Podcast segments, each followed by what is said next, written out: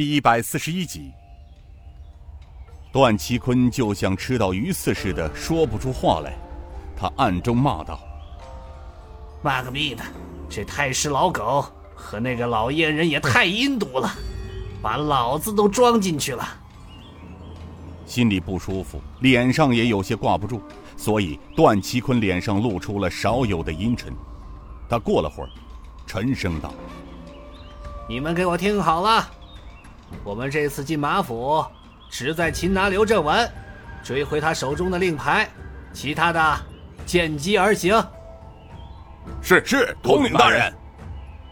段其坤道：“走，官兵要到了，我们先进马府。”众人扬鞭催马前行，没多会儿，便到了马府大门前。众人下马，银衣人走上前去，把门敲得山响。不一会儿，门吱呀一声打开了，从门内走出了一个瘦高个儿，太阳穴高高隆起，看上去是个有功夫之人，而且还不弱。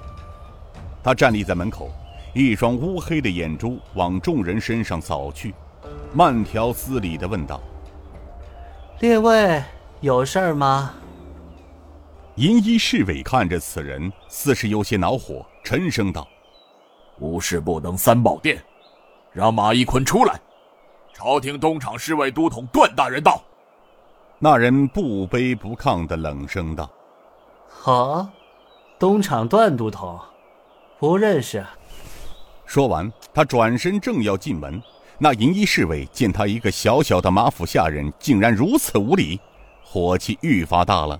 他恶狠狠的道：“站住！你放肆！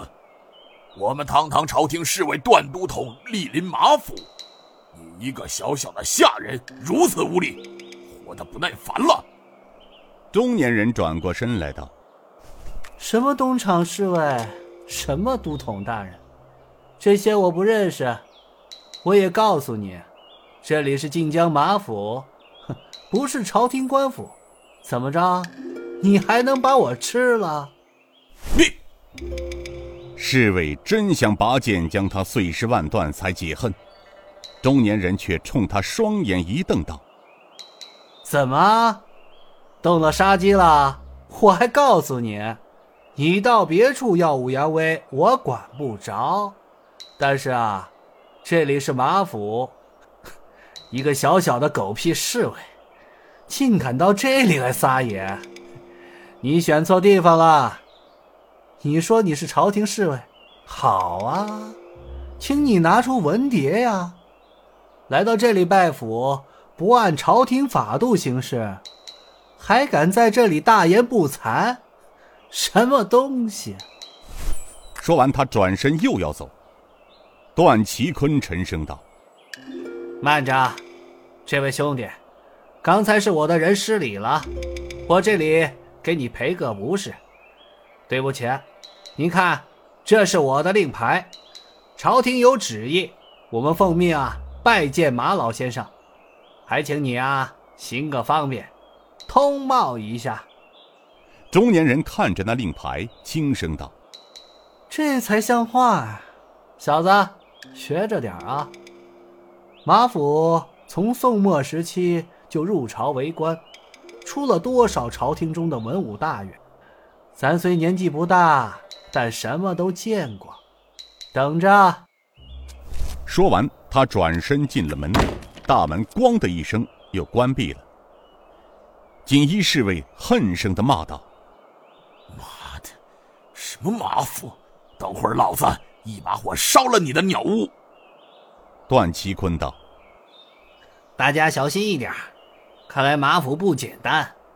一个守门的下人，武功定在你们之上。今日之事啊，若是知府不带兵赶到压住阵脚，咱们的事儿也不好办。”正在此时，大门吱呀呀的一声打开了，门口出现了几个人。大门大开。从院内走出了几个人，段其坤一看，首先领头的是原靖江知府马义坤，他一身如衣如服，精神气更胜当年。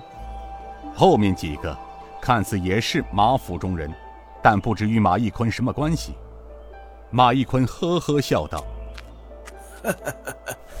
马某人不知段都统大人到，有失远迎，失礼了。”段其坤笑道：“ 老大人，多年不见，风采依旧，真是幸会幸会。今日到访，乃段某奉上差之命，实出无奈，打扰打扰。”马义坤又笑道：“段大人辛苦了，请。”他说完，手一摆，做了个“请”字，让开了一条路。段祺坤笑道：“ 哎呀，马大人是前辈，又是此间的主人，晚辈不敢呐。马老大人先请啊。”马义坤也不再礼让，转身向主屋的大门走去。